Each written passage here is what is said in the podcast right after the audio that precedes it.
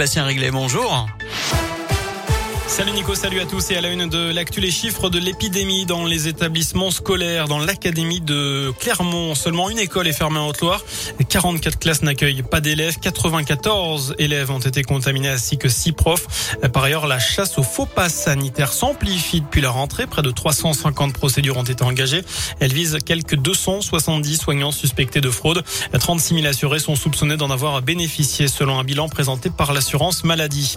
Les patrons de disques eux, retrouvent le sourire après presque 16 mois de fermeture. Ils ont pu reprendre leurs activités début juillet. Mais à l'époque, certains avaient préféré attendre, ne sachant pas si leurs clients allaient revenir. À Aubière, le patron du Cap Club a rouvert les portes dès qu'il a pu le 9 juillet.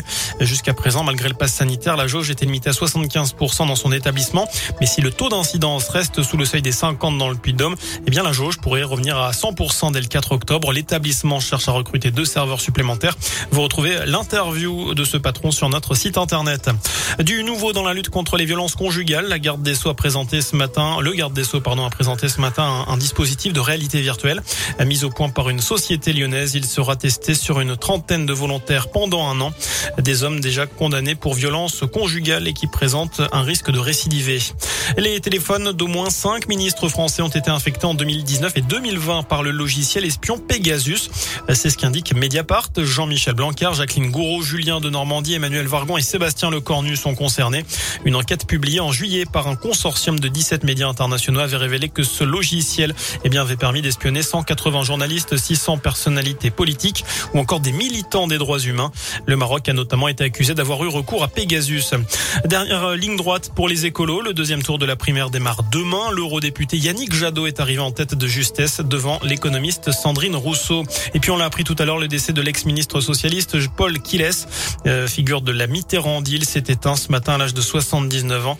Ministre de l'Intérieur et de la Défense dans les années 80 et 90, il s'est fait connaître en devenant le directeur de la campagne présidentielle de François Mitterrand en 1981.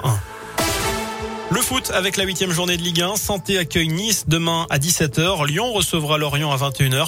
Et dimanche, Clermont tentera de se relever de sa lourde défaite contre Rennes en affrontant Monaco au Montpied à 17h avec la présence de Joanne Gastien qui a purgé son match de suspension automatique après son carton rouge contre Brest.